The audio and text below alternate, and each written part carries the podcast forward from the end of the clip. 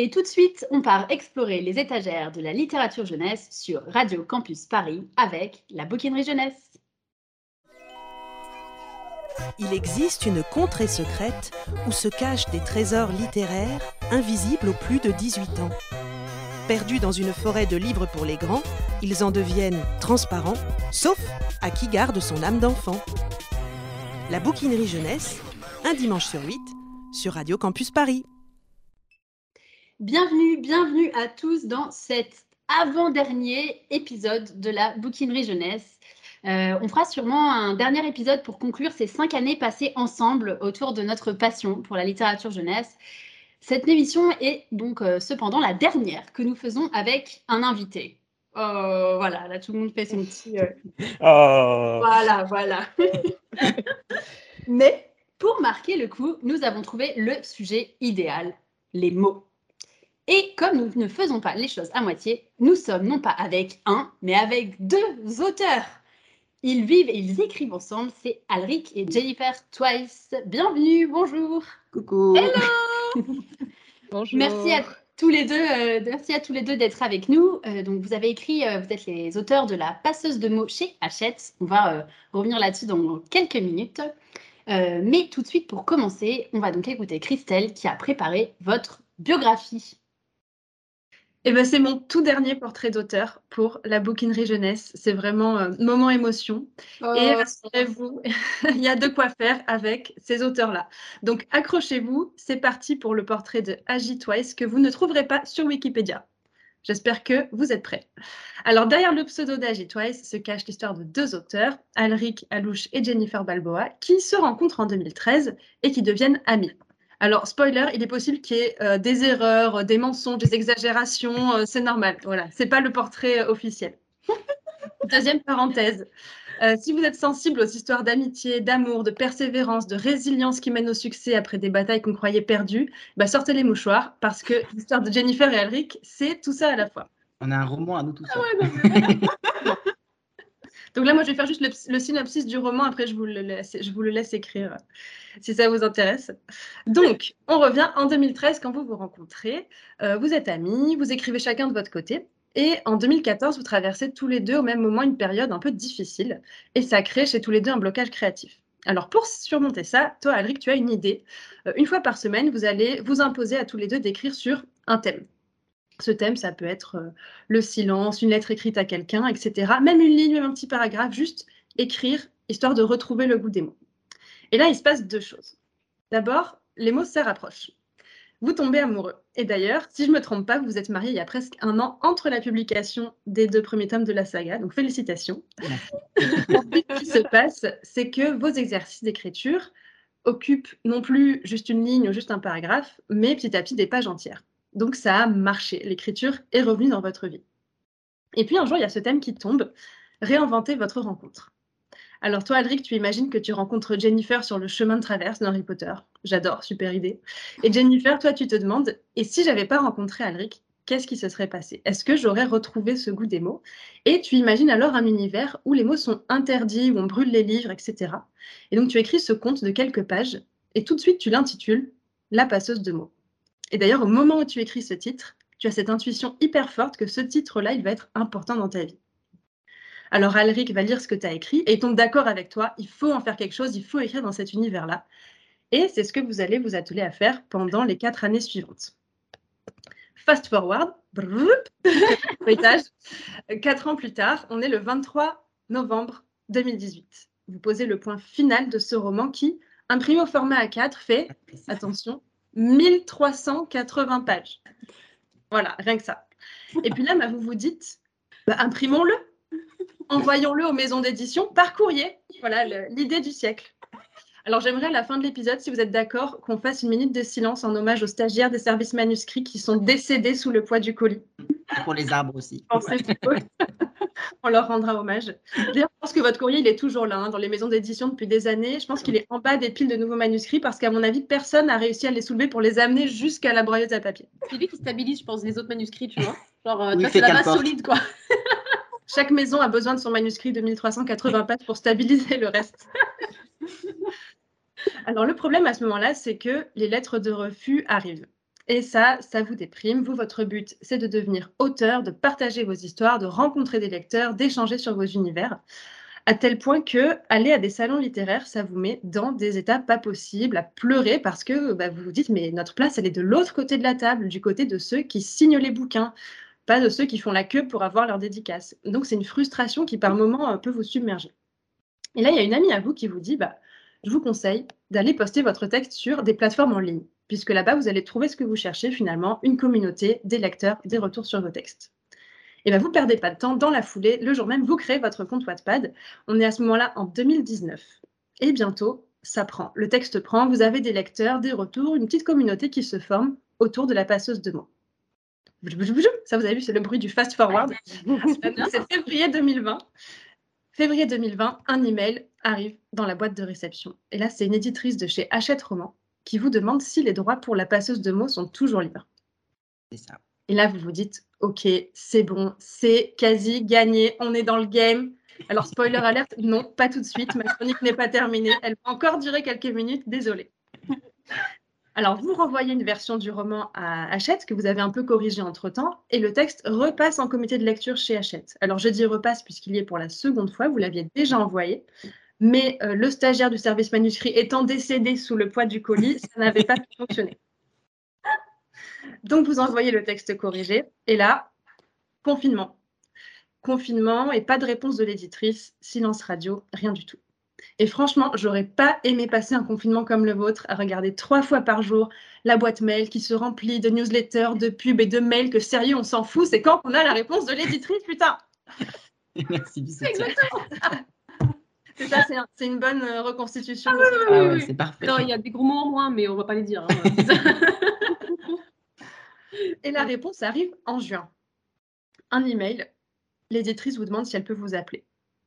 Alors là, anecdote très drôle avec le recul, mais pas drôle du tout sur le coup, je pense. Vous vous dites, ça y est, là c'est l'appel du oui. Elle va nous dire que le texte est pris, qui va être publié, et on va filmer ça parce que c'est un moment important et qu'on pourra le garder et le partager. Caméra installée, réglée, le son est bon, on appelle l'éditrice. Et là, douche froide. L'éditrice, elle vous explique que le texte, il est bon, mais que ça va pas être possible de s'engager sur une saga longue puisque vous prévoyez plusieurs tomes, avec toutes les circonstances liées au Covid et l'incertitude que ça engendre sur les prochains mois, les prochaines années. Bon, vous raccrochez, et là, vous faites un move que franchement, je trouve hyper audacieux et malin. C'est que vous assimilez, vous vous dites, OK, il faut au moins qu'on leur dise ce qu'ils ratent. Il faut au moins qu'on ne regrette pas de, de ne pas s'être battu pour ce texte.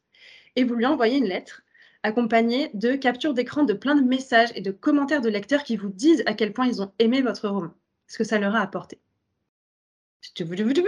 Fast forward, septembre 2020, un email arrive et là l'objet c'est contrat d'édition pour La passeuse de mots. Alors c'est Jennifer qui ouvre le mail et elle s'écroule par terre. Alric, là, t'es flippé, tu te dis, mais qu'est-ce qui se passe, mon Dieu, ma femme fait un malaise et tout. Non, en fait, c'était juste la réaction de Jennifer à l'email d'Achette.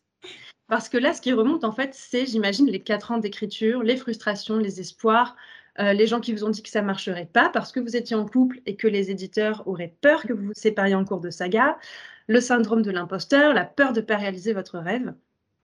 Et ce contrat, c'est l'aboutissement de toute cette histoire. Alors, depuis le conte de quelques pages écrit en 2014 pour un exercice, ce premier texte, intitulé La passeuse de mots qui allait donner lieu à toute cette aventure, il a été encadré et affiché bien en vue dans votre foyer pour vous souvenir de tout ce chemin parcouru. Et depuis, vous mangez régulièrement les cadeaux de vos lecteurs. Alors, pas parce que vous aimez pas les cadeaux, mais parce qu'il faut dire que votre héroïne étant pâtissière, les lecteurs vous offrent parfois des gâteaux. Et là, moi aussi, move de génie numéro 2. Astuce ultime pour les auteurs qui nous écoutent, faites des héros pâtissiers ou charcutiers si vous aimez le saucisson, confiseur si vous aimez les bonbons, mais surtout, mettez dans vos romans ce que vous aimez profondément parce qu'au pire, vous aurez passé un bon moment à écrire et au mieux, vous prendrez 5 kilos à chaque publié. Merci beaucoup, Christelle. Ah ben, Alors, une réaction? Mais déjà, c'est fou de l'entendre cette histoire Ouais, de la bouche de quelqu'un quelqu'un d'autre. Parce que d'habitude, c'est toujours nous qui, bah, qui la Racontons, ouais. Et Ouais. du coup, ça fait trop bizarre. Du coup, j'étais un peu émue. Moi aussi, à la fin, j'ai des petits frissons et tout. euh, genre, j'étais là, Je savais pas, je savais pas. du coup, on écoutait en mode, c'était pas nous, mais c'est vrai, c'est c'est super incroyable comme histoire. Et- J'étais là, en fait de dire, ah, mais ouais, c'est fou ce qu'ils ont vécu ces gens. Non, c'est nous. Ah ok, tu veux dire? Non, mais c'est très bien raconté. Vraiment, euh, merci, plus, même c'est les dates, elles sont euh, parfaites. Juste, euh, on est resté euh, trois ans amis avant du coup de Ouais. tomber amoureux. Même si au fond, sûrement. Ouais, bah, oh, bon, voilà. Mais euh, oui, c'est c'est tout à fait Ouais. ça. Et, Bon, bravo. et pour l'anecdote justement de, des salons où on pleurait Mm. devant, et ben Ah oui. là cette année, le salon où on passait devant en pleurant, bah, cette année on y On y va, euh, en tant qu'auteur, donc euh, la boucle est bouclée. Et Ah, ça, génial. ça, c'est Et c'est génial. ce week-end là, c'est à Montpellier, donc c'est. c'est- Tu pleures Oui, je pleure un Ah, petit elle peu. pleure un petit peu. Quelle émotion.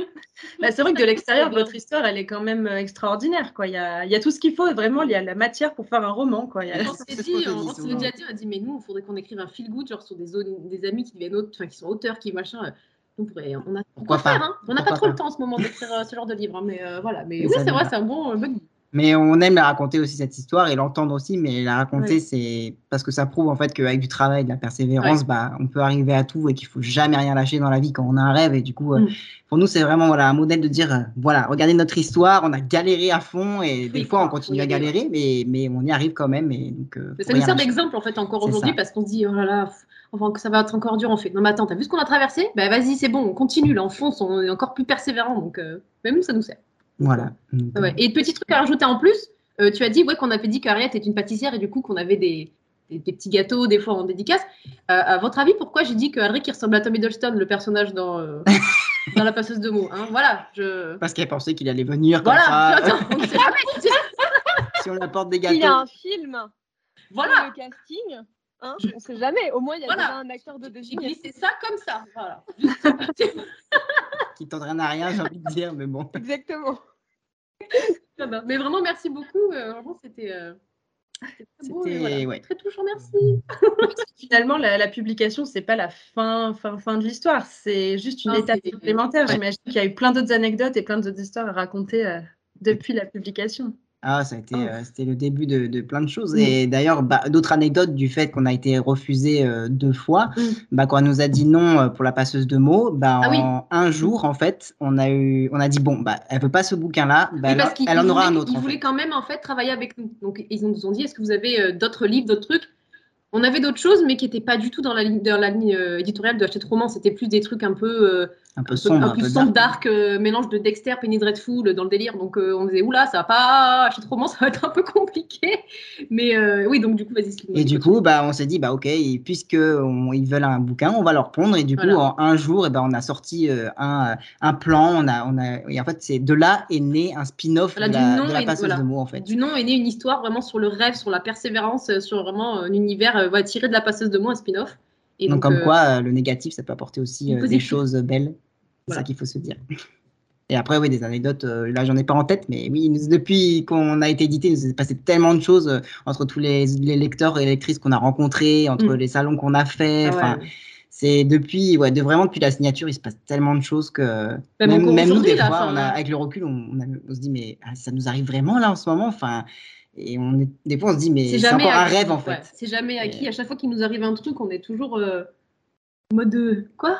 Genre ça. Bah, ça. bah, pas encore, pas plus tard que bah, ce matin. Bah, là, il y a le, le- le premier tome de La passeuse de mots qui va être en livre audio. Et, euh, et voilà, une anecdote un peu folle, c'est que moi, j'adore les comédiens de doublage, j'adore le doublage.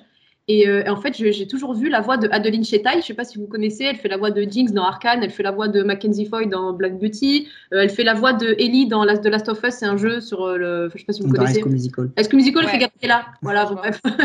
Et en fait, j'ai toujours vu sa voix pour Aria, l'héroïne en fait de la passeuse de mots. Et le jour où on nous a dit, euh, bah, il va y avoir la passeuse de mots en livre audio, j'ai dit wow. Je dis moi déjà, je vais, je vais assister à l'enregistrement et je veux savoir qui va faire la voix parce que euh, moi, je, oui bon. Bref, ils nous ont dit on verra, machin, comment ça se passait. Et, euh, et en fait, quand Hachette nous a appelé, c'est Mélanie, la chargée de com, qui nous a dit ah au fait, vous, avez, vous êtes au courant de qui fait la voix de Aria, enfin qui va faire la voix? Bah ça de Lynn Chetaille.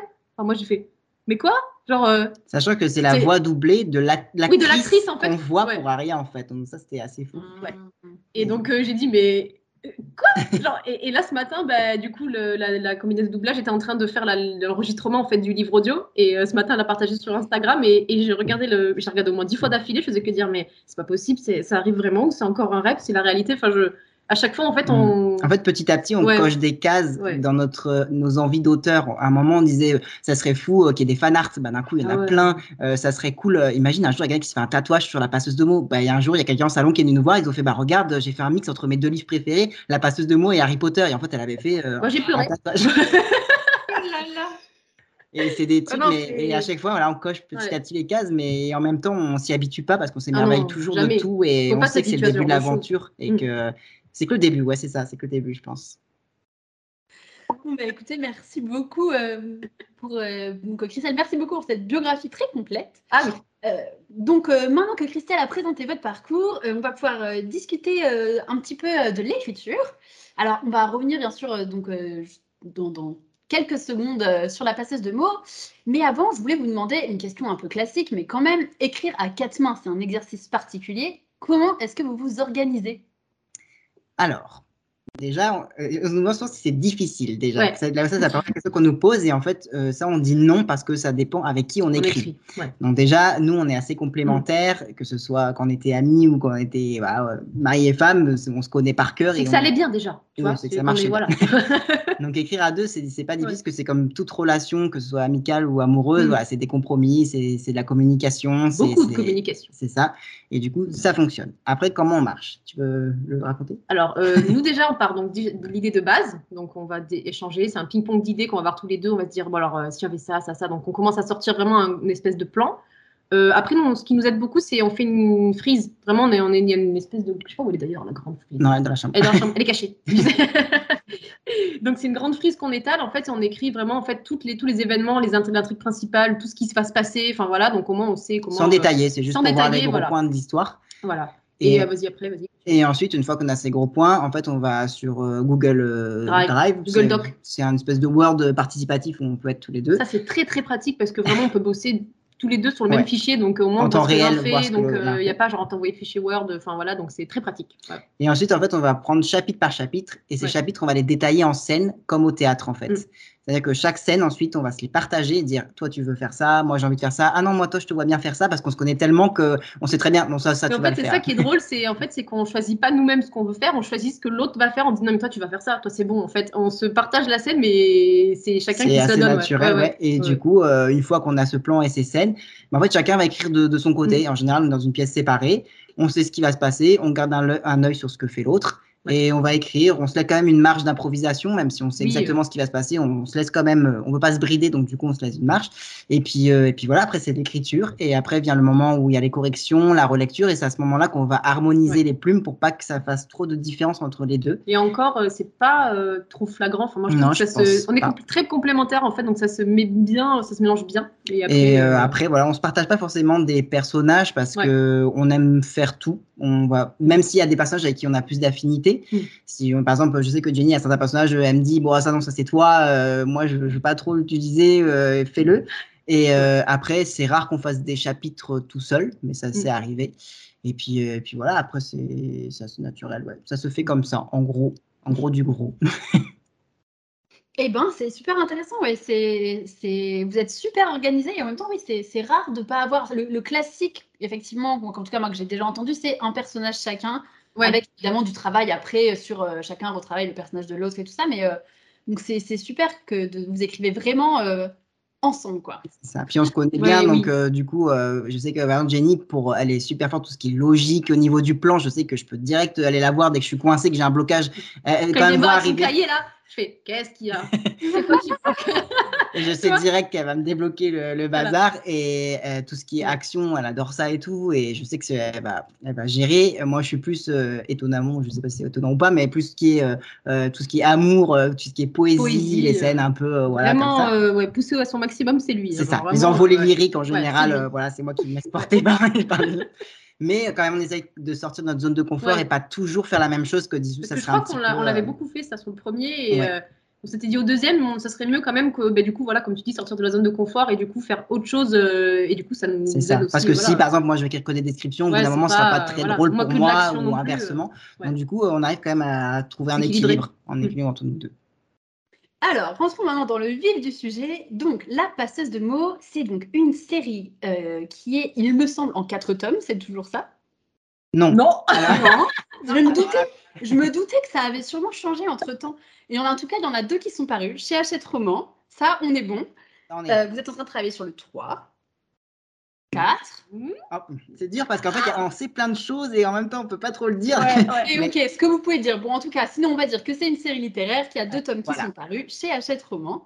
Euh, donc l'histoire, c'est l'histoire de Aria, une jeune femme qui mène une vie plutôt paisible avec sa famille à Eliante, une ville où la magie est régulée par un traité. Aria, c'est une grande lectrice et elle aime s'évader à travers les histoires et ça lui semble plutôt suffisant. Sauf qu'un jour, une fête en l'honneur du traité de paix va tourner au drame et faire basculer Eliante dans l'horreur et le chaos. Aria va alors découvrir l'inimaginable. Elle est la nouvelle passeuse de mots, la seule capable d'utiliser les mots comme une arme ou comme une peut-être bénédiction. Alors déjà, j'adore cette idée d'utiliser les mots comme magie. Forcément, euh, pour des lecteurs, c'est une idée incroyable. Et puis, c'est finalement super simple. Pour indiquer que c'est un mot, euh, on va dire, euh, avec de la magie, un mot magique, vous l'avez mis entre crochets. Et ça, je trouve que c'est juste une idée super graphique, super simple. Comment est-ce que vous avez eu cette idée? C'est une bonne question Bonne parce question. que, en fait, on va vous dire, c'est trop bizarre parce Ah que des fois, avec ce livre, on a l'impression que bah, ça vient en fait un peu tout seul. Des fois, bah, c'est bizarre de dire nous- ça, mais ouais, que c'est un livre qui nous Ouais. dépasse. Et des fois, quand on nous demande, mais ça vient d'où et tout, ben, on dit, On sait mais plus. on sait plus en fait. C'est tombé comme ça un peu du ciel. Après, c'est sûr que les mots, on voulait les démarquer parce Oui. que forcément, sinon, ça allait un peu porter à confusion. Et qu'ils avaient une place en fait vraiment à eux dans le livre, genre vraiment pour dire euh, c'est. euh, Je crois qu'on les a mis entre crochets parce que. euh, Bah, par rapport au dictionnaire, par ouais, rapport je pense au peut-être crochet, mais après, ça. euh, ouais. Je crois que c'est venu comme ça. Je, on ne saurait même pas le dire parce que c'est Ouais, tombé un peu comme ça euh, du ciel en disant bon bah il faut les démarquer, bah ça va être entre crochets. c'est comme ça que c'est venu tout bêtement. C'est c'est un peu euh, bizarre, mais avec ce livre c'est un peu comme ça. Ah ouais. Non, non, mais pas de problème, je comprends. Mais en tout cas, c'est vrai que c'est à la fois, euh, en fait, c'est hyper intelligent, quoi. C'est simple, c'est graphique, euh, il n'y a pas besoin d'expliquer 20 fois. euh, voilà, c'est top. Euh, dans l'histoire, Aria, elle va être accompagnée par trois personnages. Kylian, Saren et Alric, d'ailleurs, euh, un personnage qui a le nom euh, de l'auteur. Ouais. Est-ce que vous pouvez un petit peu nous parler d'eux? Oui. Bah, Toi, Alric, vas-y. hein. Alors moi je peux- bah, du coup je peux parler du personnage d'Alric Ouais. qui porte mon nom, euh, non pas parce que je suis un grand narcissique. Alors, je dis ça parce que c'est déjà arrivé dans ouais, des qui nous l'a dit. ouais. dans des commentaires Mm. euh, ou je sais plus quoi de quelqu'un qui disait mais c'est pas normal, c'est du narcissisme. Non, ce n'est pas ça, je vous rassure, je n'ai pas un ego surdimensionné.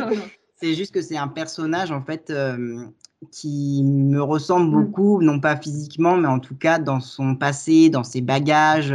Il y a beaucoup de, de cette métaphore des, des démons intérieurs et en fait ce personnage c'est un peu ma bah, mon journal intime et je sais que j'aime beaucoup l'écrire parce que j'y déverse vraiment euh, bah, tout, tout mon ancien mal-être, mon passé, tout ce qui pouvait me faire mal En fait, avant et ça m'aide ouais. beaucoup. En fait, c'est moi qui ai insisté aussi parce que c'était une évidence. Enfin, je me disais, mais en fait, ce personnage, c'est tellement toi que c'est logique, quoi. Je dis, il n'y a pas à, chercher plus loin. Enfin, le, le nom, c'est celui-là. Je dis, il n'y a pas. euh, c'est- Ouais. évident. Donc, Et euh, du coup, c'est un personnage que je que Ouais. j'écris souvent. Et c'est Oui, pour ça que ouais. je disais tout à l'heure, en fait, il y a des passages des fois avec Alric, moi que j'arrive pas à écrire, je fais euh, tiens, là je peux pas, c'est trop profond, c'est trop, c'est toi là, je peux pas y aller, c'est pas pour moi.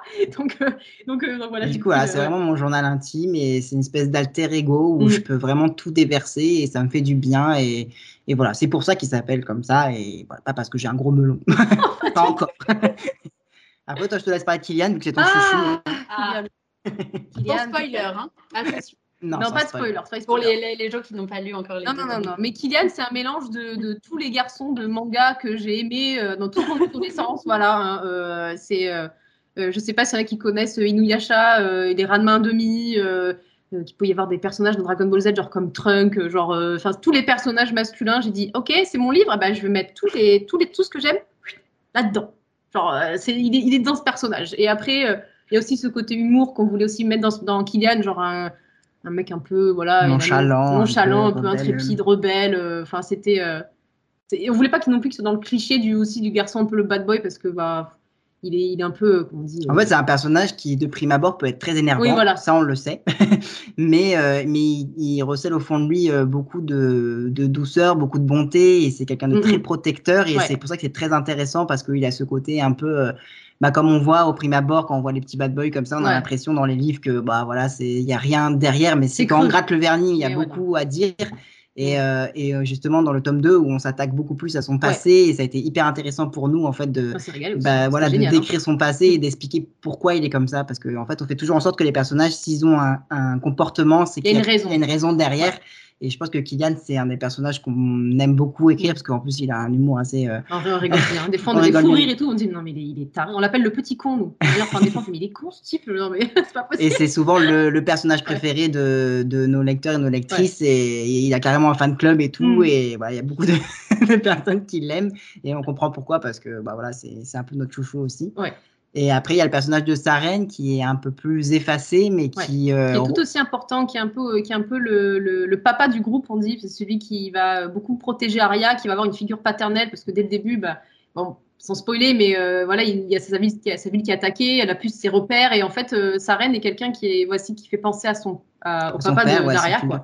Ouais. Et après, voilà, c'est, on nous demande souvent pourquoi il y a que des compagnon homme, mm. en tout cas dans le premier tome, autour d'Aria. Et en fait, on explique souvent que bah, c'est pas parce que. Euh, en fait, ça nous, c'est comme ouais. d'habitude, ça vient à nous. C'est un personnage qui, peu importe son genre, nous, c'est. Voilà, il, il, arrive comme ça. Bah voilà, si c'est un homme, c'est une femme, bah on, peu, peu importe.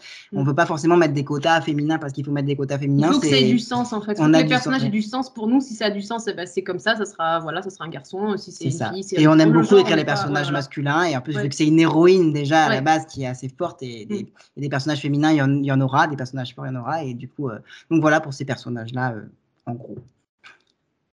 Alors, comme le temps file, euh, je voulais, euh, pour finir, vous poser, enfin, vous, vous me parliez un petit peu de votre projet un peu du moment. Je sais que vous faites un, vous avez participé à un recueil de nouvelles. Oui.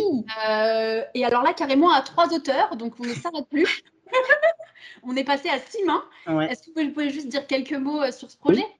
Bah, du coup, euh, on l'écrit avec Johanna Marie. Donc, du coup, comme tu parlais tout à l'heure de notre biographie de l'autrice qui nous a dit euh, tu devrais, vous devrez mettre déposer sur Wattpad, bah, c'est avec elle qu'on écrit du coup euh, qu'on a écrit la nouvelle. Euh, donc, euh, on participe à un recueil qui s'appelle la Bibliothèque du Manoir. Manoir c'est ça, par Twinkle Édition. Voilà. Et, euh, et c'est un roman, enfin, un recueil qui est dans le côté gothique, un peu victorien, enfin, tout ce qu'on aime. Tout, tout ce qu'on qu adore. Voilà. Enfin, en fait, quand, quand l'éditrice est venue nous voir en disant Alors, on a un projet, voilà, il y a des manoirs, victoriens, enfin, n'en dis pas plus. C'est bon, bon, on y est. Et euh, le problème, c'est qu'au début, on pouvait ouais. pas parce qu'on était à fond dans le tome 3 et qu'on s'est dit, on n'arrivera jamais à écrire, écrire euh, d'autres choses. Pour l'instant, on est trop occupé. Et puis, euh, et au final, en fait, on a découvert que Johanna Marine écrivait, participait à ce recueil. Ouais. Et au final, on a dit, bon, bah, et si finalement on écrivait à, à 3, bah, peut-être qu'on irait plus vite. Parce qu'elle aussi, en fait, elle était en plein dans sa thèse, elle avait peur de ne pas pouvoir l'écrire toute seule. On dit, mais attends, mais si on est ensemble, on aime les mêmes univers, ça peut que matcher, on peut faire un truc de fou. Et je crois qu'on a écrit la nouvelle. Ouais, en quatre, enfin, le plan, ouais, en le plan, on l'a fait en même pas une heure. Ouais. Euh, L'histoire, elle est sortie tout de suite. Et, euh, et on l'a écrit, je crois, en tout condensé en, trois, jours, trois, quatre jours. La nouvelle, on l'a écrit. Elle fait 50 pages, hein, voilà. Oui, parce qu'on sait pas faire court comme d'habitude, mais euh, et ça s'est ouais. fait hyper facilement. Euh, franchement, c'était c'était super intéressant comme comme ouais. expérience d'écrire à plusieurs, parce qu'on s'est dit ouais là c'est un peu bizarre, c'est un peu comme rajouter quelqu'un dans son mariage, c'est un peu bizarre d'écrire avec quelqu'un d'autre. Et au final, ça s'est très bien passé ouais. parce que on voilà, on s'entend très bien, on a les mêmes goûts et du coup bah. Et même au niveau du travail voilà d'écriture, de processus d'écriture, Johanna au début elle disait mais j'ai un peu peur de me greffer à vous, j'espère que ça va matcher. Je mais j'ai dit, écoute, si tu veux, on peut te montrer comment nous on travaille. Et je pense que si on t'inclut dedans, ça va, ça va fonctionner. Et en fait, on a fait exactement la même méthode. Et du coup, comme elle, elle avait pas cette phase, enfin, elle faisait pas cette méthode-là, quand elle travaillait toute seule. Elle a dit, ben ouais, en fait, j'ai vu une autre manière de fonctionner, comment ça peut faire. Donc, c'était trop, trop cool. Ouais. Et, et, ça s'est super euh, bien ouais. fait. On a fait pareil, on a divisé par scène et on a fait chacun nos parties. Après, on a tout assemblé, on a tout relu. Et, et puis, c'est surtout que voilà, c'est ouais. une nouvelle qui n'a absolument rien à voir avec la passeuse de mots ni avec de la fantaisie.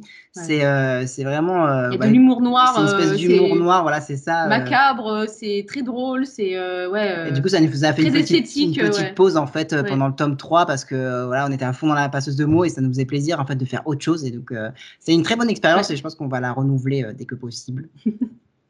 Ben, merci beaucoup à tous les deux. Donc je rappelle qu'on peut trouver donc la passeuse de mots chez Hachette. Alors ne partez pas trop loin puisqu'on va se retrouver dans un instant. Mais avant, puisque vous écrivez à quatre mains, Léa a eu envie de se pencher sur les auteurs qui, comme vous, se sont lancés dans l'écriture à plusieurs. Et oui, écrire, c'est dans l'imaginaire collectif quelque chose de terriblement personnel. L'auteur, c'est encore un peu cette créature qu'on retrouve sur les rabats des livres. Vous savez, un fond noir, un visage rêveur qui se détache et vous invite dans son univers.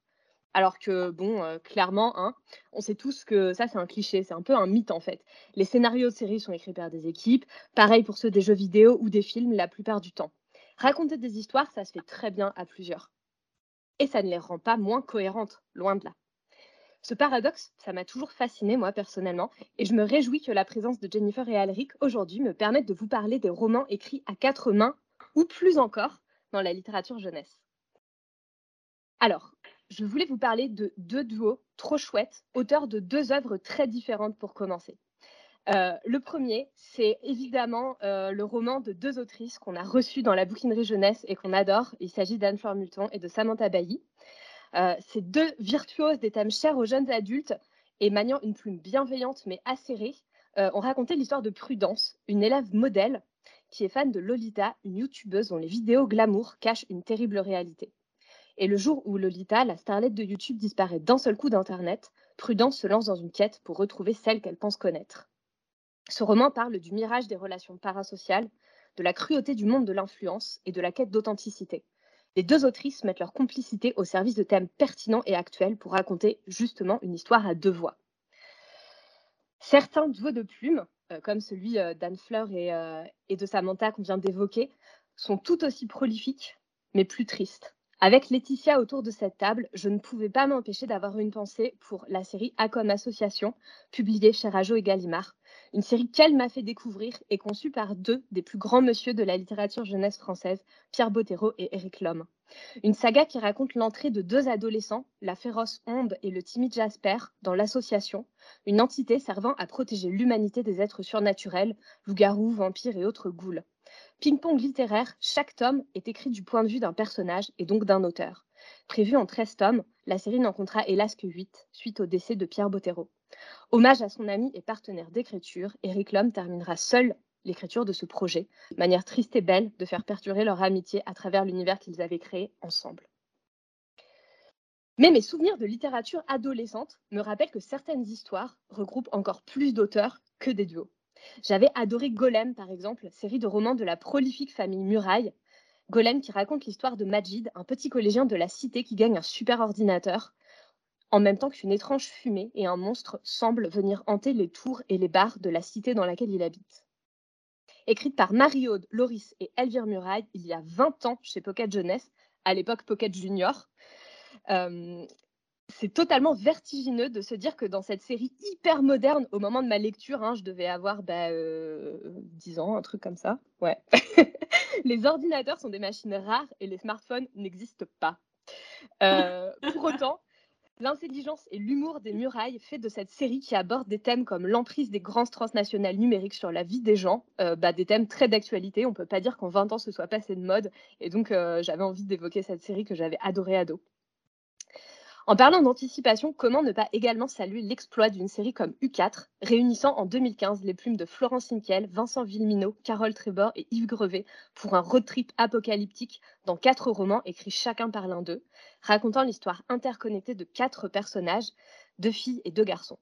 Pour moi, le plus grand exploit de ces auteurs n'est pas seulement d'avoir écrit leur histoire à huit mains, ce qui est déjà assez fou, mais d'avoir été terriblement visionnaires puisque leurs quatre héros doivent se retrouver afin de remonter le temps pour empêcher la décimation de l'humanité par une pandémie. Voilà, ambiance. Une saga absolument géniale orchestrée par Cyros. Enfin, pour terminer, je voulais faire un clin d'œil aux chats les plus célèbres de la littérature jeunesse les chats, vous me direz. Bah ouais, j'ai eu la chance de travailler sur l'édition française de la saga chez Pocket Jeunesse, La guerre des clans. Warriors en anglais, et cette saga prouve qu'on a des œuvres, écrites par carrément des groupements d'auteurs à travers le monde. Sous le nom de Plume Erin Hunter, six personnes écrivent depuis bientôt 20 ans la série culte La guerre des clans. Elle raconte les aventures de clans de chats sauvages qui vivent selon des règles ancestrales dans la nature et se disputent territoires et proies, mêlant magie, alliance et trahison, amour et haine. Cet univers décliné sur de nombreux supports attend depuis des années une adaptation au cinéma qui tarde à arriver. On se demande pourquoi. Moi, je me dis animer des animaux en 3D, euh, pas toujours top, c'est un sacré défi. En tous les cas, j'ai hâte de voir Andy Serkis jouer le chat, euh, puisque c'est toujours le gars dédié au, au rôle de 3D. Voilà. Euh, en tous les cas, les Erin Hunter, euh, donc chacune tient un rôle bien particulier dans l'écriture des romans, euh, rédaction, suivi de l'univers, cohérence de tous les bouquins, ont décliné leurs aventures animalières en mode une bande de chiens doit survivre après l'apocalypse, une bande d'ours doit survivre au réchauffement climatique. Bref, plus on est nombreux, plus on peut aussi produire et produire des sagas passionnantes qui emballent les jeunes. Voilà, en tous les cas, je pense que la présence de Jennifer et Alric aujourd'hui et tous ces livres nous prouvent qu'en travaillant avec enthousiasme et, émulation, pardon, en duo ou à plus, en assumant son équipe ou en se cachant derrière un unique pseudonyme, le monde de la littérature jeunesse regorge de plumes qui ont mis leur talent en commun, toujours pour le meilleur. Merci Léa. Merci Léa. J'ai vu Alric et Jennifer réagir sur plein de, enfin sur plusieurs titres. Donc est-ce que vous en avez lu certains? Alors, on n'en a pas lu, mais en fait, c'est déjà, on vient d'apprendre que le clan là, des Ah ouais, chats, c'était la par Warriors, six c'est par 6, on ne savait pas du tout. Donc, déjà, on Si, ouais. sait quelque chose. Ah ça, bon. Ouais, ouais. Euh, Et je crois même que ça évolue au fil du temps. euh, Oui. Parce qu'il me semble qu'elles étaient deux au début, puis qu'elles sont passées à Oui. 4, puis à 6. Et Mm. que des fois, il y a des membres qui changent, même s'il y en a une ou deux qui sont, euh, Ah ouais. qui sont là depuis le début. Ouais. Ouais. donc, ouais, on trouve ça fou parce que déjà, nous deux, on ouais. se dit, bon, c'est quand même un travail, mais alors, euh, euh, suite, euh, une espèce d'octopus là, de- d'écrivain, là, ça fait. Je sais, je sais que t'aimes pas les, t'aimes pas les pieuvres, mais, mais oui, c'est c'est- c'est impressionnant, quoi. Ah c'est- ouais, mais ouais. Après, non, on connaît Samantha Bailly de Ouais. nom. Je sais que euh, dans notre pile à lire, on a pas mal de ses œuvres qu'on n'a pas encore lues, mais on- je pense qu'on va, va pas tarder à le faire. Et après, bien sûr, euh, Pierre Bottero. Ah bah, oui, bah ça. Surtout que ça a été une de nos inspirations, Mm. donc euh, cœur sur lui. C'est surtout ça qu'on a tous a fait réagir. Ouais. La bouquinerie jeunesse, un dimanche sur huit, sur Radio Campus Paris. Et maintenant, nous allons partir faire un tour dans votre bibliothèque idéale selon Nathan. Exactement, c'est le moment de découvrir la toute dernière bibliothèque idéale de la bouquinerie jeunesse. Après Florian Soulas, Camille Brissot et Estelle Faye, bienvenue dans l'univers d'Alric et Jennifer Twice. Donc pour briefer nos invités et par la même occasion faire un petit reminder à nos auditeurs qui ont évidemment tout compris du concept de la chronique, j'ai réuni quelques titres qui vont constituer votre bibliothèque idéale. Sauf que ce n'est pas les livres de votre bibliothèque idéale, mais de ma bibliothèque idéale qui constitue finalement votre bibliothèque idéale. Vous l'avez? J'ai tout compris. Ah, parfait. Pour une fois. En tout cas, j'ai ressorti de mes lectures, qu'elles soient récentes ou pas, sept livres qui vont décrire en sept thématiques une partie de ce qui constitue les ingrédients de l'œuvre Taji Twice. Tout d'abord, je vous emmène en forêt, puisque votre biographie affirme que vous vivez dans l'Hérault, près d'une belle et, j'imagine, inspirante forêt. Donc, je vous ai trouvé un album qui est paru il y a longtemps, que j'ai relu juste pour l'occasion, et qui m'avait à l'époque euh, et encore aujourd'hui beaucoup touché. Ça s'appelle La forêt en mon cœur. Bon, je le montre pour ceux qui peuvent le voir, mais sinon, n'hésitez pas à aller voir euh, des extraits sur Internet, parce que c'est un album euh, qui est muet et qui a des illustrations magnifiques en noir et blanc qui sont faites, j'imagine, à l'aquarelle ou à l'encre et qui mettent en scène un petit garçon qui, dans une forêt, va rencontrer une étrange créature. Donc c'est un livre qui est à la fois très beau, très poétique et en même temps très tendre et inquiétant, où ce petit garçon et cette créature vont vivre des aventures ensemble, traverser des paysages qui font peur et d'autres qui sont vraiment sublimes. Et cette bête va l'emmener petit à petit jusqu'en ville, dans une foule de personnes, où la bête va disparaître. Et euh, ensuite, il y a une autre fin, mais que je ne vous spoile pas. mais c'est un album qui euh, est évidemment une métaphore à multiples interprétations. En fait, je pense qu'on peut tous y voir une, une chose différente, mais qui parle euh, du fait de, de grandir, du fait de enfin pour moi en tout cas, d'accompagner euh, ce, ce fait de grandir de son imaginaire, mais aussi de, de voilà de comment on traverse la solitude et comment on se connecte aux autres. Enfin, je trouve que c'est un album absolument magnifique qui montre bien que la forêt peut être source de multiples inspirations. Ensuite, je voulais vous emmener euh, sans surprise euh, vers euh, un autre roman, enfin un roman qui va me mener vers un autre roman, parce que sans surprise, en jeune écrivain de fantaisie que vous êtes, il y a un livre iconique qui fait partie de vos incontournables et de vos inspirations. De vos inspirations. Je parle évidemment de La recherche du temps perdu. Non, je plaisante. c'est un peu moins proustien. il est évidemment question de Harry Potter. Voilà, tout le monde a cru. Super, ma blague était géniale. Et donc, moi, pour vous parler de Harry Potter, euh, je ne vais pas vous parler de Harry Potter, mais du livre qui a un peu été, quand j'étais adolescent, mon propre Harry Potter. Parce que j'ai surtout découvert Harry Potter par les films. J'étais un peu, juste un peu après la, la, génération de ceux qui l'ont découvert par les livres. Et moi, mon Harry Potter, ça a été Mathieu Hidalf, qui est une saga qui est parue chez Gallimard Jeunesse, euh, qui a un peu le même fonctionnement. Donc, une saga qui commence avec des livres très jeunesse et les livres s'épaississent petit à petit, tout comme les thèmes s'assombrissent. On est quand même un peu plus jeune que Harry Potter parce que les derniers tomes de Mathieu Hidalf restent accessibles à ces jeunes, alors que les derniers tomes de Harry Potter sont quand même un peu deep, même s'il y a évidemment des gens qui les lisent à 6 ans, parce que Harry Potter conquiert des cœurs à tous les âges. Mais Mathieu Hidalf, c'est l'histoire d'un petit garçon euh, qui, euh, chaque année, euh, en fait, on est dans un royaume imaginaire qui rappelle évidemment les contes de fées, et chaque année, son anniversaire tombe le même jour que celui du roi. Et chaque année, pour gâcher l'anniversaire du roi, il fait une énorme bêtise qui regorge de, enfin qui redouble d'inventivité d'année en année. vraiment, c'est des, enfin, vous imaginez à peine ce qu'il est capable de faire pour retourner le royaume et gâcher l'anniversaire du roi. Et en parallèle, on va suivre en fait l'histoire d'une école parce que Mathieu Hidalf rêve d'intégrer l'école des Éliciens, qui sont un peu les, les soldats de la nation pour faire court et donc, on va aussi suivre son parcours dans cette école, ce qui n'est pas sans rappeler Harry Potter. Mmh. Et en parallèle, évidemment, il va y avoir une intrigue de fond avec un méchant, une quête, etc. Enfin, voilà, tout, tout ce qui a fait le succès de Harry Potter. Et en fait, Christophe Maury est un auteur qui a, qui a été très, très, très inspiré par Harry Potter. Et puis, il a raconté déjà en interview qu'il a commencé à écrire Mathieu Hidalf à une époque où Harry Potter lui manquait tellement que quand il lisait un autre livre, il se mettait à pleurer.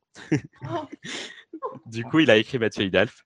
Et en plus, il y a une belle histoire derrière ça parce qu'il l'a envoyé à 11 ans à Gallimard Jeunesse, qu'ils l'ont refusé, mais en lui faisant une lettre. Et chaque année, il leur envoyait une nouvelle version du manuscrit.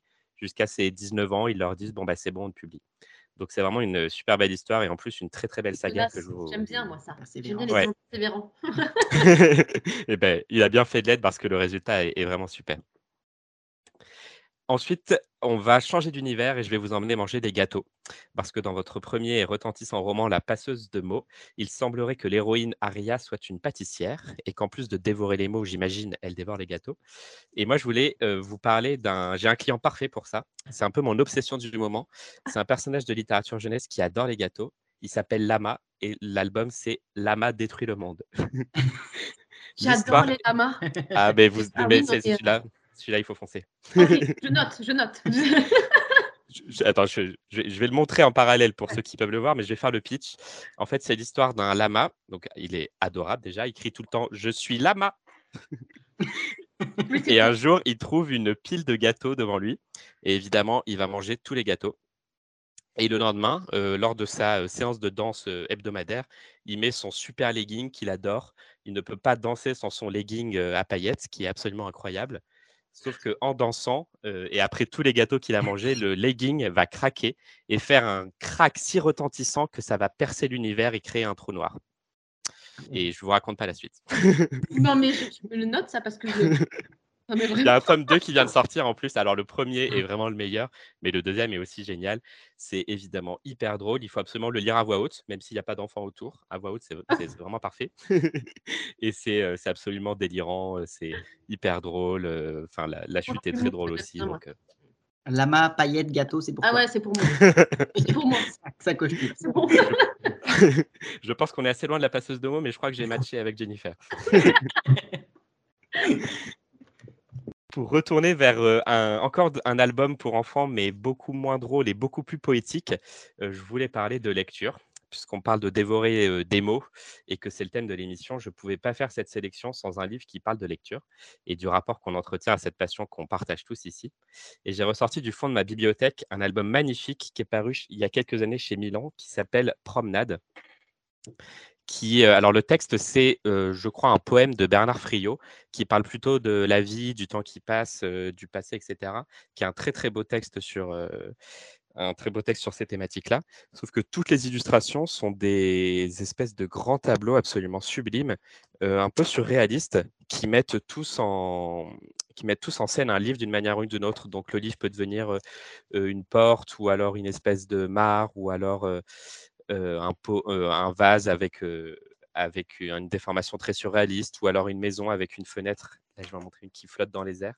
C'est vraiment un album juste sublime Ah oui. à contempler, euh, même avec ou sans le texte. Et je pense que de toute façon, le texte parlera de manière très différente euh, Mm. qu'on ait euh, 6 ans ou euh, 90 ans. Et voilà, pour un petit moment contemplatif autour des livres, celui-ci est, est absolument parfait. Enchaînons avec euh, un autre thème. Euh, il est difficile d'aller plus loin dans cette émission sans parler un peu de fantaisie, votre spécialité. J'avoue que moi, j'en suis pas un très fervent lecteur, même si j'en lis de temps en temps. Et alors même que d'ailleurs, la plupart des lectures de ce genre que je finis par choisir sont souvent des, des petites euh, révélations qui restent en moi pendant longtemps. Et donc, c'est le cas du roman dont je voulais parler ce soir, euh, que j'ai lu il y a quelques années, dont j'ai un peu tout oublié, mais qui m'a laissé de très fortes impressions. Ça s'appelle L'Antimagicien, c'est chez Gallimard Jeunesse. Euh, il y a quatre ou cinq tomes aujourd'hui. Alors moi, j'ai lu que le premier, mais il faudrait vraiment que je sorte la suite de ma pile à lire. Et, euh, et je trouvais intéressant d'en parler parce que moi, j'aime bien dire que les romans les plus marquants, c'est ceux où même des années après l'avoir lu, si tu as tout, oublié toute l'histoire, les personnages, Mm. etc., il te reste des impressions très fortes de lecture. Et celui-là, il en fait partie parce que donc on- j'ai quand même un peu révisé avant, mais on est sur l'histoire d'un garçon qui s'appelle Kellen, qui est l'héritier d'une des plus grandes familles qui disputent le trône de, la cité. Et en fait, chaque année, ils ont une espèce de, enfin, à leurs 16 ans, je crois, ils ont une espèce de duel pour pour révéler, pour devenir mage et révéler ses pouvoirs. Sauf que lui, ses pouvoirs vont disparaître. Et, euh, et du coup, voilà, l'histoire qui va en découler, c'est à la fois euh, du côté de sa famille, qu'est-ce que ça crée, alors qu'il même qu'il est héritier d'une puissante famille, euh, mais aussi quels sont les secrets qu'on lui cache, parce qu'évidemment, ses pouvoirs n'ont pas disparu Mm. comme par magie. Et, et c'est un univers absolument génial où en fait, on sent que, même si c'est pas très clair, on sent qu'on est dans des inspirations qui seraient peut-être du côté de l'Égypte, enfin voilà, on a, on a une mythologie qui est assez originale. euh, un monde magique qui, est- qui, qui m'a vraiment beaucoup séduit, des personnages hyper forts, puis on va de rebondissement en rebondissement sans jamais s'arrêter. euh, la fin, et, enfin, on, on la voit pas venir une seule seconde. Donc, euh, c'est un roman qui m'a absolument captivé quand j'ai lu il y a quelques années. Et même si j'ai pas lu la suite, mais ça veut pas dire que c'était pas bien, c'est juste que je lis jamais les suites, alors même que j'en ai envie. Après avoir parlé de fantasy, je voulais en remettre une couche en parlant cette fois-ci de magie, tout simplement. Donc, euh, pour le thème de la magie, j'ai cherché d'abord une BD ou un album, peut-être, qui m'aurait permis d'en parler. Et même si je pense qu'il y en a des milliers à ce sujet, euh, moi, j'ai un peu galéré à en piocher un euh, dont j'avais envie de parler dans ma bibliothèque. Du coup, j'ai été chercher dans mes souvenirs. Et en fait, quand on parle de magie, il y a un roman qui me revient assez rapidement en tête, qui est encore un roman publié chez Gallimard Jeunesse, d'ailleurs, que j'ai lu quand j'étais enfant, ado, mais qui est encore édité, qui a même été réédité récemment avec des couvertures assez chouettes. Ça s'appelle Scully Fourberie. Euh, et c'est l'histoire donc d'une jeune fille et d'un détective qui est un squelette. Et euh, donc on est sur euh, du fantastique, de la fantaisie, parce qu'il me semble qu'on commence dans le, dans le monde réel, comme, bah, comme dans Harry Potter finalement. ouais. Et, et donc ce détective est un squelette. Et ce qui m'avait beaucoup plu dans ce roman, je me rappelle, c'était la façon dont le- la jeune héroïne allait être comment dire, amenée à la magie. Donc le, le- le détective va lui apprendre la magie petit à petit. Et je me rappelle que c'est, euh, il lui apprend de manière très concrète. euh, Il y avait un système de magie qui était assez intéressant où il fallait qu'elle imagine, par exemple, pour la télékinésie, qu'en fait, euh, c'était pas juste euh, par magie que l'objet allait se déplacer, mais qu'il fallait sentir l'air et que par bloc, on allait pousser l'objet grâce euh, au simple déplacement de l'air. Enfin, je me rappelle qu'il y avait une approche très concrète de la magie qui m'avait qui m'avait vachement plu. Et ça fait, je pense, dix ans que je l'ai lu, donc c'est dire si le- la chose m'a marqué. Et j'avais j'avais dévoré. Alors, je sais pas combien il y en a aujourd'hui. Il y en a peut-être quatre ou cinq. Moi, j'avais dû en lire deux ou trois. Mais, euh, mais je me rappelle qu'ado, j'avais adoré. Donc, si vous avez des jeunes ados à la maison, je pense que vous pouvez leur mettre dans les mains. Et pour finir, euh, je voulais faire un petit pas de côté. Donc, on n'est pas exactement dans la littérature jeunesse, même si c'est euh, accessible pour les ados et pour les jeunes adultes. Je voulais parler d'une BD qui parle d'amour, euh, parce que quand même, vous vivez ensemble et vous écrivez ensemble. et j'ai une BD, alors qui ne part pas d'un qui ne part pas d'un- d'une histoire d'amour euh, très joyeuse, mais qui finit sur une histoire d'amour joyeuse. Rassurez-vous. Ça s'appelle Adieu triste amour. C'est la nouvelle BD de Myrion Mal. Je ne sais pas si vous la connaissez, publiée à La Ville Brûle.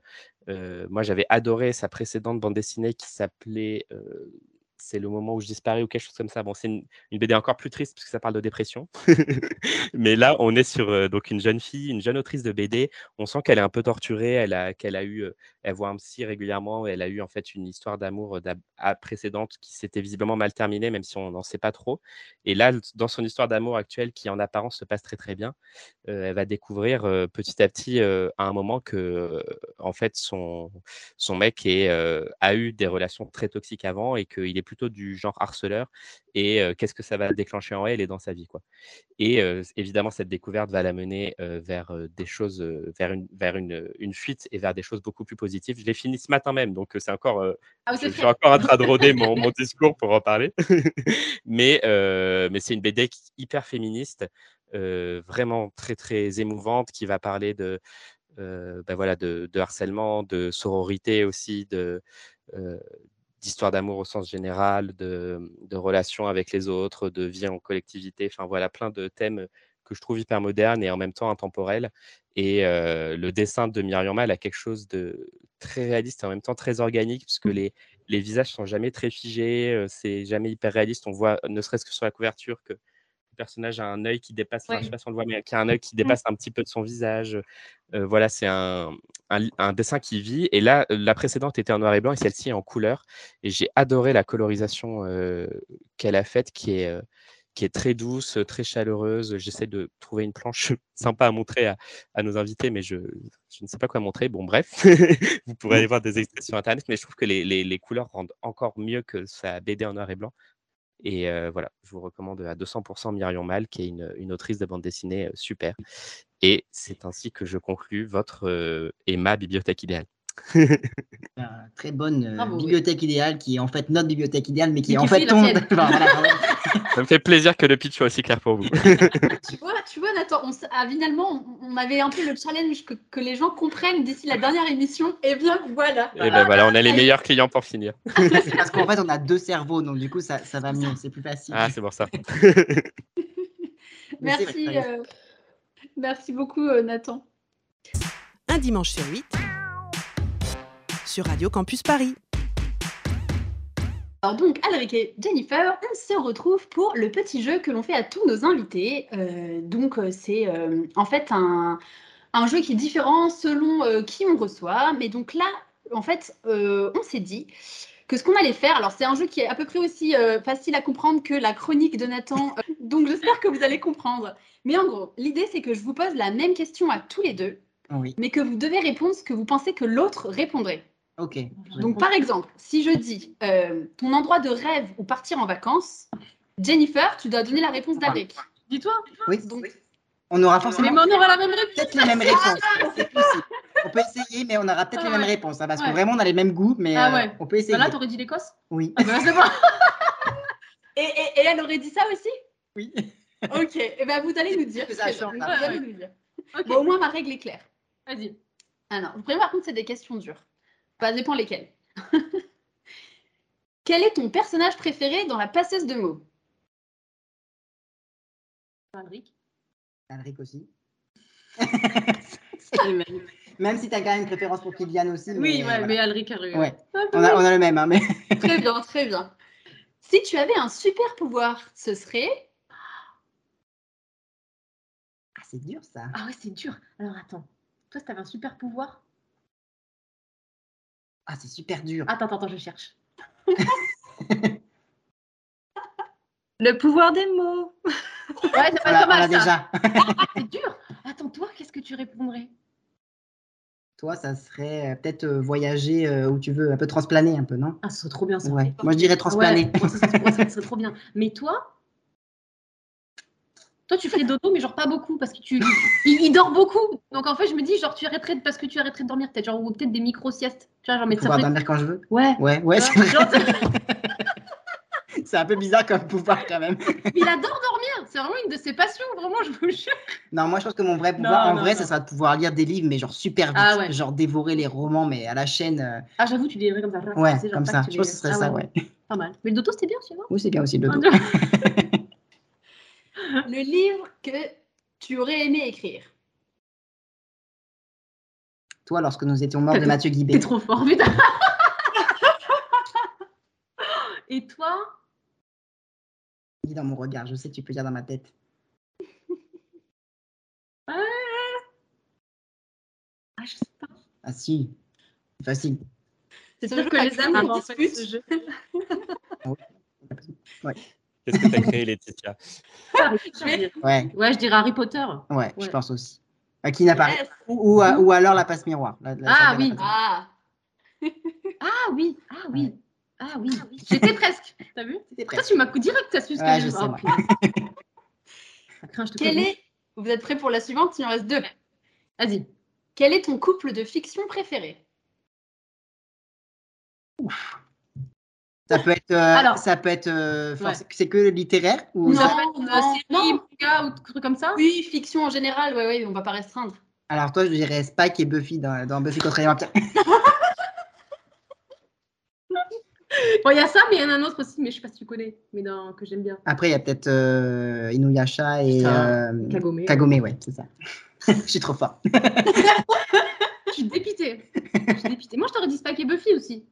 Oui, ça peut marcher aussi, hein, mais après, est-ce que j'en ai Après, t'es pas trop. Enfin, je sais pas. euh, Ouais, après, c'est vrai que moi, les couples en général, euh, ça marche aussi. Si, ça marche aussi. Buffy, Ouais, ça marche ouais. aussi. On va dire que ça marche aussi. Et la dernière question, quel est ton gâteau préféré? Le Trianon Alors, moi, le Trianon. ou le fraisier. Oui. Toi, tu aimes le flan pâtissier ou euh, les, les trucs à la pistache, là? Ouais, c'est vrai. Ouais. Voilà, c'est ça. Ouais, de- C'est bien, on a passé le. Vous auriez pu dire mille feuilles, ça correspondait au manuscrit. Ah ouais. oh, Ah, c'est joli ça. Bravo. Bravo. Bon, bah merci beaucoup à tous les deux d'avoir joué le C'est jeu. super dangereux euh, que- comme jeu pour le couple, hein, quand On aurait même, pu parce divorcer, là, qu'on aurait je- pu, à cause de vous, euh, mal finir. hein. Je- Vous pouvez vous adresser à Laetitia et l'opéra. On aurait, dû Restez vous fournir des... aurait dû vous fournir des plaquettes à vous taper sur la tête à côté dans les amours. C'est ça. Ça va, on se Bon, bah merci beaucoup à tous les deux euh, d'avoir euh, passé cette heure avec nous. Ben, J'espère que ça vous a plu. J'avoue, hein, c'était trop bien. Oui, franchement, c'était super Ouais. agréable. Vous êtes super agréable et c'était Trop génial. trop cool. Un Du bon coup, c'est la dernière, ben franchement. euh, Mais bravo Voilà, à vous. bravo à vous, Oui, hein. bravo. C'est ça a dû euh, être du travail, mais je pense ouais. que, à mon avis, vous avez dû passer des bons moments, vous aussi, je pense. Et donc, euh, c'est Vous c'est super. euh, à merveille. J'ai l'impression qu'on a eu un blockbuster. euh, pour, euh, Mais voilà, c'était super Ouais. et bravo à vous, en tout cas. Ouais, c'est vraiment chouette de, ben voilà, de faire passer l'amour des mots et l'amour euh, des livres. Mais c'est super important, euh, surtout de nos jours, de, de faire rêver les gens. Ah, et ça, donc, c'est euh, sûr. ça, c'est cool. Donc, bravo. Ouais. Et merci.